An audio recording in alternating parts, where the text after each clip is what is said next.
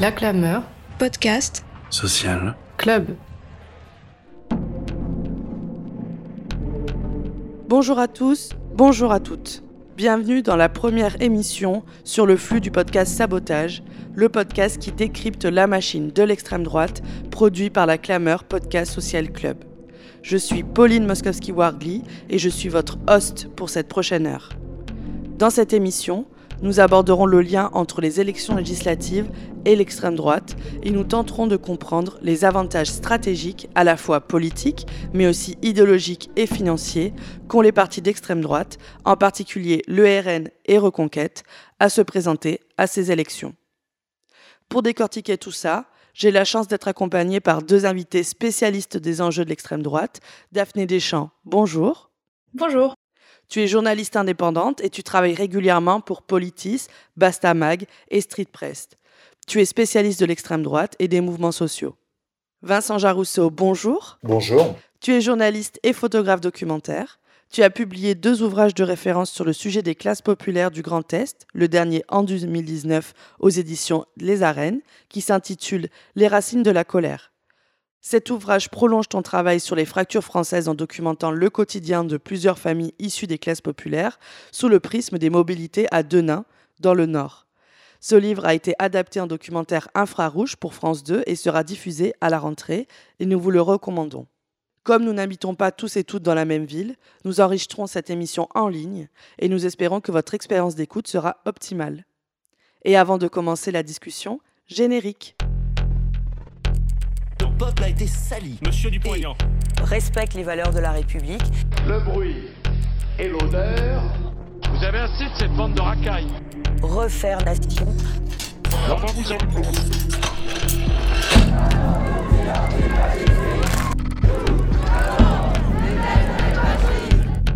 Every nation, every race. Punch a Nazi in the face. La justice contre l'extrême droite, elle se fera dans la rue.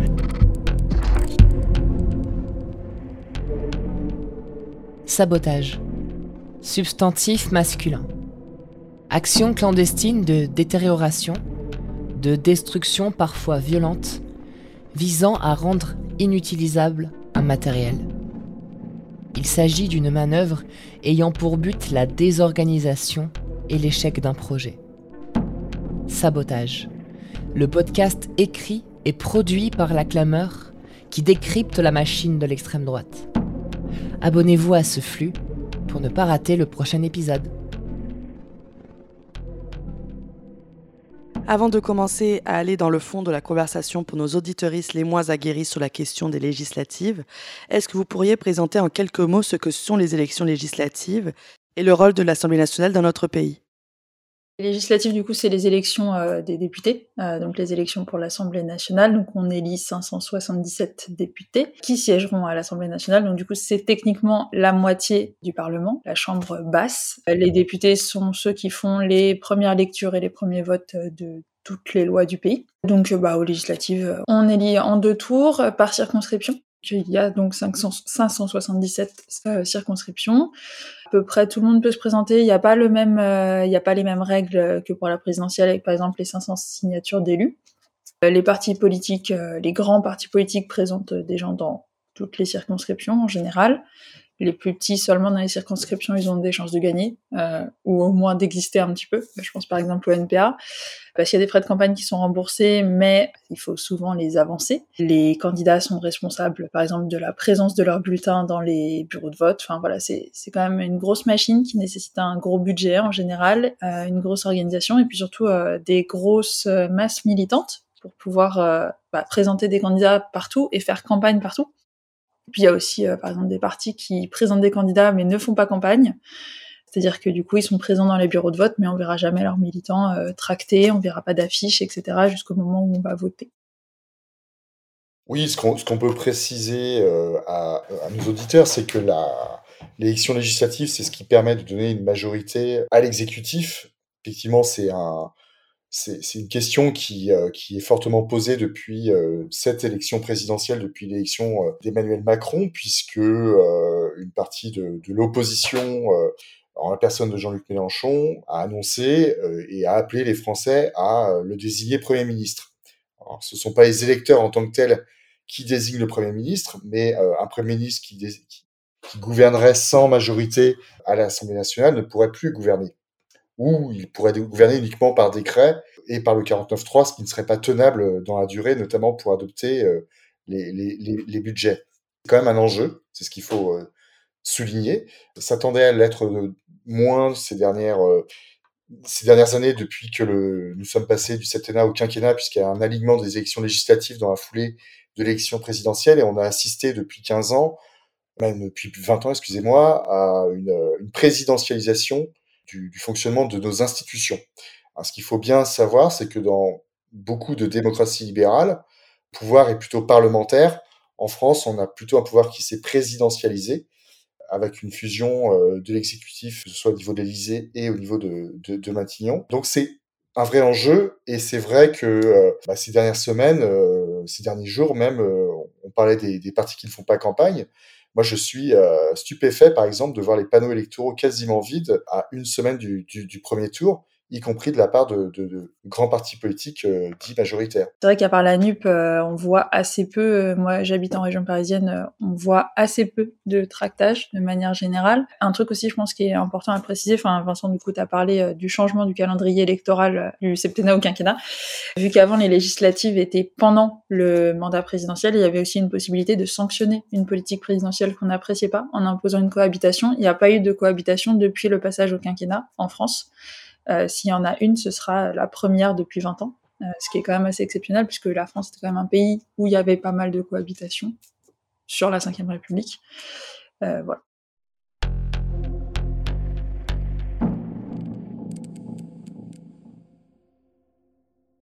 Pour aller au fond du sujet, il faut préciser à nos auditeuristes qu'il y a un fort passif entre l'Assemblée nationale et l'extrême droite, en particulier le Front national dans notre pays. C'est en 1986 que les 35 premiers députés d'extrême droite, sous l'appellation majoritaire du FN, ont été élus après la mise en place de la proportionnelle à l'Assemblée nationale. Promesse de campagne de François Mitterrand. En 2017, huit députés Front National ont décroché un siège au Palais Bourbon, c'est le double qu'en 2012. Mais leur nombre ne leur permet quand même pas de constituer un groupe parlementaire. Des têtes connues y sont élues, Marine Le Pen, Louis Alliot, Gilbert Collard ou encore Emmanuel Ménard. Selon vous, pourquoi il est important pour l'extrême droite d'obtenir des sièges à l'Assemblée nationale en 2022 Former un groupe à l'Assemblée, c'est quand même important, c'est une force de frappe. Tu, peux faire, tu peux faire des choses au niveau législatif du pays, euh, même sans être dans la majorité, enfin même en étant dans l'opposition. Quand on a un groupe parlementaire à l'Assemblée, on peut faire des choses. Euh, on l'a vu avec la France insoumise euh, sur le dernier quinquennat, hein, ils n'étaient pas dans la majorité, mais ils ont quand même pu proposer des choses, être actifs, être très présents. Et en fait, ça leur a permis d'exister médiatiquement beaucoup sur le dernier quinquennat. Euh, avoir des députés, pouvoir poser des questions au gouvernement, etc. Même sans être dans la majorité, et donc dans les faits, même si les votes d'opposition n'ont pas d'effet, entre guillemets, ça permet d'exister médiatiquement. Donc ça, c'est un des intérêts qu'il y a pour eux à, faire campagne et à exister euh, à l'Assemblée nationale. Après, il y a évidemment l'intérêt financier qui est immense. Ça, c'est pour moi le premier intérêt pour eux, c'est exister médiatiquement. Non, mais je pense qu'il faut dissocier la quête et du Rassemblement national, puisque moi, je trouve que le, contexte actuel est assez semblable à celui de 2002, même si évidemment le poids électoral global du, du Rassemblement national n'a plus rien à voir euh, avec 2002, dans la mesure où ce parti euh, ressort euh, d'une crise interne extrêmement forte où une partie de ces cadres et notamment de ces jeunes cadres sont partis. De la même manière qu'en 2002, enfin, entre 98 et, et, 2002, tout, de très très nombreux cadres euh, et la matière grise, on va dire, du Front National de l'époque avaient quitté ce parti et rejoint euh, Bruno Maigret. Puisque c'est Bruno Maigret qui, à l'époque, avait structuré, euh, en tant que secrétaire général du Front National, ce parti tout au long des, des années 90, en le professionnalisant d'une certaine manière. Et c'est vrai qu'il y a toujours eu un petit un débat entre euh, la famille Le Pen d'une certaine manière et leur soutien euh, et une partie de, de, de, ces cadres qui, qui se sont inscrits dans cette stratégie de professionnalisation du parti. Et l'une des faiblesses, je pense, de, du, du Front National sur les élections législatives, c'est tout simplement sa capacité à se structurer et à s'étendre territorialement. Il aurait objectivement tout intérêt à avoir un maximum d'élus, un maximum de voix pour renflouer ses caisses, et il en a fort besoin. Mais je, je, voilà, je constate qu'il y a une incapacité euh, à positionner candidat euh, investi localement, euh, au moins là où il est euh, fort et, bien implanté, enfin bien implanté dans, le vote. Hein. Donc c'est vrai que c'est une, stratégie qui est aujourd'hui assez difficilement lisible. On voit bien que Marine Le Pen n'a pas voulu contester d'une certaine manière l'élection d'Emmanuel Macron, alors, alors elle aurait pu, je dirais, avoir une stratégie similaire de rassemblement avec Reconquête, même si les deux électorats sont extrêmement différents. Là-dessus, je pense que c'était la limite, on va dire, de... Donc, euh, il y a un peu une petite gestion, une petite semaine euh, assez familiale, où, euh, voilà, on, a le même disque rayé qui, tourne d'une élection à l'autre. voilà, la prochaine échéance, ce seront les élections européennes, qui est un scrutin proportionnel intégral, qui est extrêmement simple et favorable pour ce parti, comme il l'est, par exemple, pour Europe Écologie Les Verts. Donc, c'est vrai que c'est je ne suis pas sûr que le, Front National euh, réussisse à, à avoir euh, le même nombre de députés qu'en 2017. C'est pas du tout une certitude qu'ils arrivent à faire élire. Je prends par exemple le cas de Sébastien Chenu à Denain, euh, avec la NUP, puisque c'est historiquement la 19e circonscription du Nord, une circonscription qui a navigué entre le Parti communiste et le Parti socialiste depuis plusieurs décennies. Il est absolument pas assuré d'être réélu, alors que la dernière fois, il a été passé largement contre une candidate LREM et là, l'REM, pour le coup, ne sera pas qualifié euh, au second tour à, à Denain.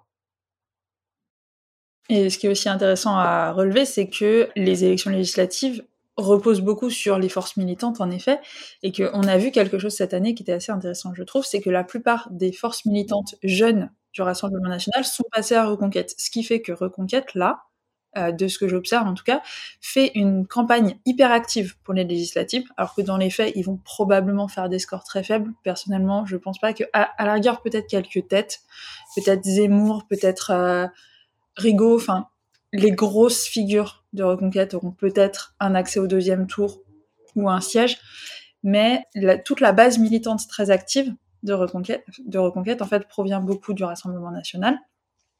Et donc, du coup, il y a une, absence du Rassemblement national sur le militantisme de terrain. Et donc, du coup, ils sont, très absents de ces élections, même s'ils sont très dépendants aussi du système médiatique. Pour ces élections législatives, ça suppose que le candidat fasse plus de 25% pour se qualifier au second tour s'il arrive en troisième position. Et donc, effectivement, c'est une élection, de par son organisation et son scrutin, euh, qui est plutôt défavorable à un mouvement comme le Front National, qui a construit d'alliances et disons, euh, refuse les alliances. on verra avec Reconquête euh, ce qui se passe, puisque c'est une nouvelle configuration aujourd'hui par l'extrême droite, mais disons que les, les, premiers signaux qui ont été envoyés par Marine Le Pen au, lendemain des élections présidentielles ne laissent pas augurer de, stratégie d'alliance entre, entre ces mouvements. Donc, à l'arrivée, c'est vrai qu'on a aussi un mouvement, un parti politique qui est quand même globalement assez peu implanté sur les territoires, comme on dit, hormis dans quelques fiefs je pense à Hénin Monde et dans le bassin minier plutôt du côté du Pas-de-Calais. Par exemple, moi j'avais été stupéfait en 2017, euh, j'avais beaucoup suivi les élections législatives dans le département de l'Aisne, où euh, Marine Le Pen était, était arrivée à l'époque euh, en tête au premier et au second tour, comme cette fois-ci, et par la faiblesse des résultats et la faiblesse de la présence militante dans ce département. Donc c'est en fait un, mouvement qui a des, faiblesses structurelles dans son organisation politique et qui existe, on va dire, euh, médiatiquement, et ce qui l'affaiblit, je dirais, dans un, scrutin comme les élections législatives où il est nécessaire d'avoir beaucoup de force dans un système de scrutin majoritaire. Je voulais aussi ajouter que personnellement, je pense pas que le Rassemblement national joue à 100% sa, survie, sa survie, puisque le Rassemblement national a des fiefs, euh, Denain, Hénin, Beaumont, etc. Alors, ils ont des, bah, comme Vincent vient de le dire, ils ont des garanties pour les élections européennes. Enfin, ils ont une existence, ils sont implantés depuis très longtemps. C'est pas forcément le cas pour Reconquête. Je voyais un suppléant, euh, enfin un candidat suppléant euh, Reconquête expliquer euh, sur Instagram en story, c'est que en fait pour beaucoup de militants Reconquête et de manière générale pour Reconquête, ces élections c'est un peu les élections de la survie, survie financière déjà parce que ça, il y, y, a un article de Street Press qui documentait assez bien ça sur à quel point ces élections financièrement elles sont importantes pour Reconquête, mais c'est aussi sa survie médiatique, puisqu'en fait quand Zemmour est arrivé, c'était euh, la folie médiatique, il a été donné à 20% dans les sondages, c'était le renouveau de l'extrême droite, c'était la vague Zemmour, etc. Dans les faits, on a vu qu'il a fait un, flop, qui a plein de facteurs. Il y a eu un report de voix sur Marine Le Pen dans un vote stratégique, etc., le vote utile de l'extrême droite. Mais dans les faits, euh, Zemmour a pas forcément déçu ses militants, mais n'a pas été à la hauteur des espérances qu'il y avait à la base. Et c'est aussi une, une volonté d'existence, en fait, encore une fois médiatique, mais juste de possibilité de continuer à s'exprimer avec autant de personnes, autant de, de porte-parole, avec des élus, au niveau local, au niveau national. C'est aussi un, un, énorme enjeu pour Reconquête, c'est un scrutin existentiel, en fait, pour eux. Ce qui n'est pas forcément le cas pour le Rassemblement national, qui est beaucoup plus installé, beaucoup plus implanté.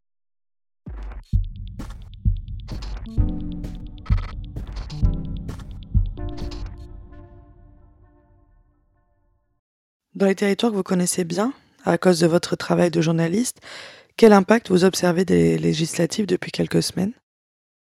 Bon, moi déjà, beaucoup de mon travail se fait euh, en open source. Je, je, travaille beaucoup sur les réseaux sociaux. Euh, J'observe beaucoup ce que, l'extrême droite euh, dit et propose, euh, et la façon dont eux interagissent et se constituent sur les réseaux sociaux, dans les groupuscules, etc.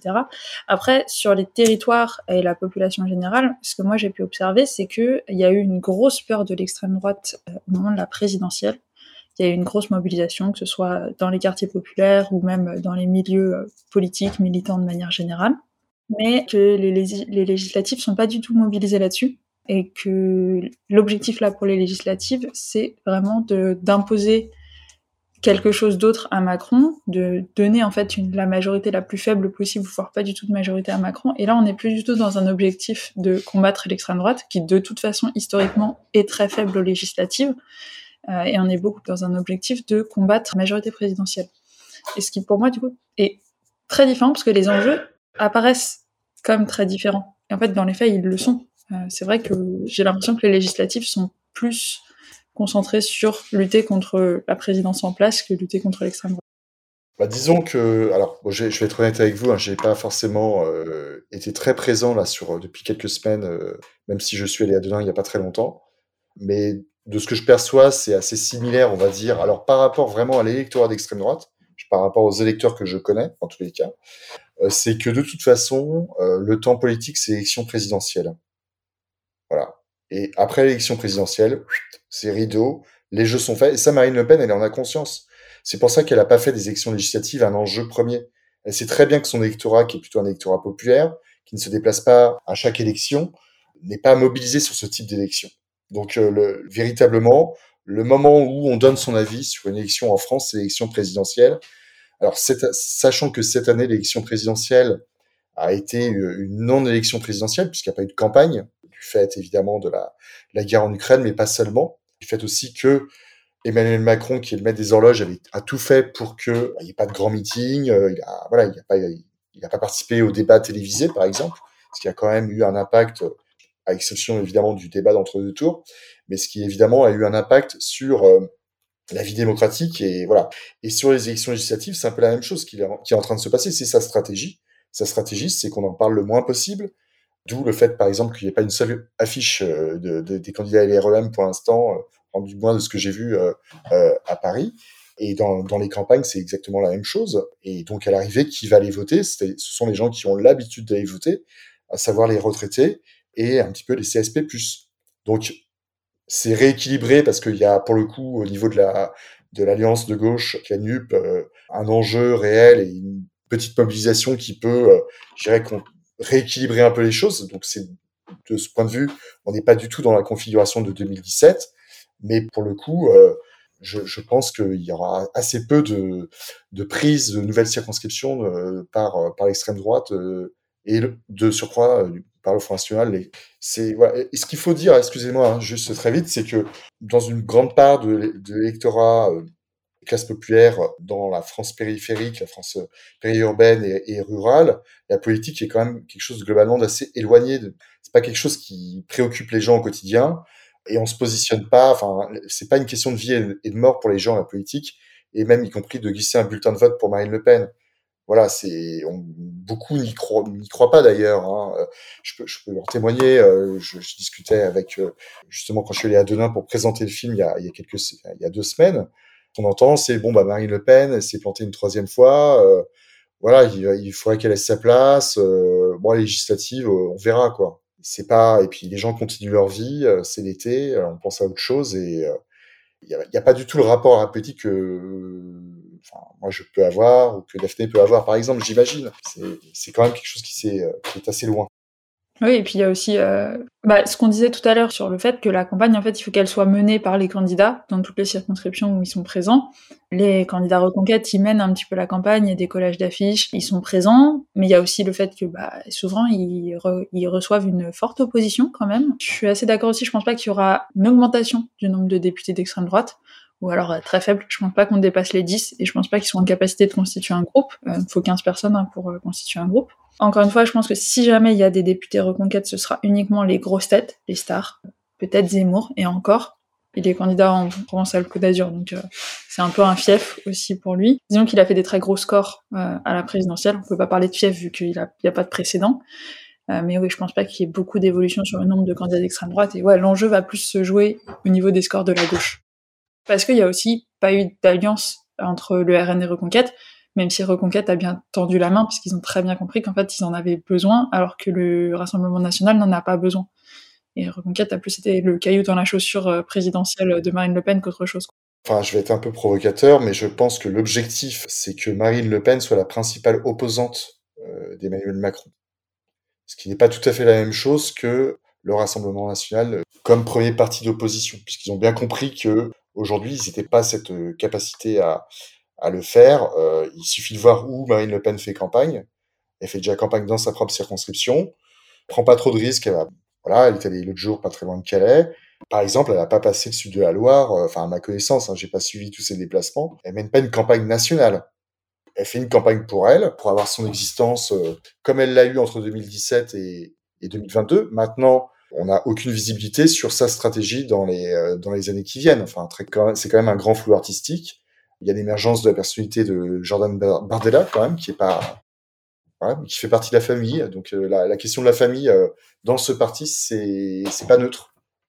Historiquement, ça, c'est toujours un pouvoir qui est resté dans la famille, avec les amis de la famille. Les amis de la famille, en l'occurrence, c'est le clan des Nains.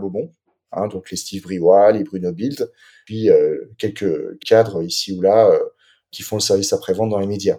Et puis sur l'importance de la famille, il y a aussi eu des grosses, grosses trahisons. Hein. Euh, bon, il y a Marion Maréchal, qui est littéralement la famille. Ça, c'est une grosse trahison, puisqu'elle s'était retirée de la politique. Elle est revenue en politique pas pour soutenir Marine Le Pen, mais pour soutenir Éric Zemmour. Et Marine Le Pen avait d'ailleurs même dit que même si Marion Maréchal faisait un geste vers le Rassemblement national, elle ne serait pas réintégrée. Et puis il y a une autre énorme trahison qui a eu lieu euh, au niveau familial, même si c'est pas une famille de sang, c'est Stéphane Ravier qui tractait déjà avec Jean-Marie Le Pen dans les années 80, qui est un historique du Rassemblement national et qui l'a quitté pour Reconquête.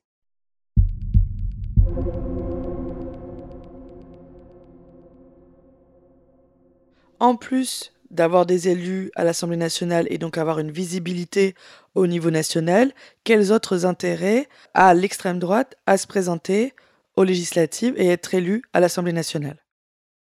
Déjà, avoir un parti politique, ça coûte très, très, très cher. Avoir une existence médiatique, avoir une existence politique quand on est un parti politique, ça coûte très, très, très cher.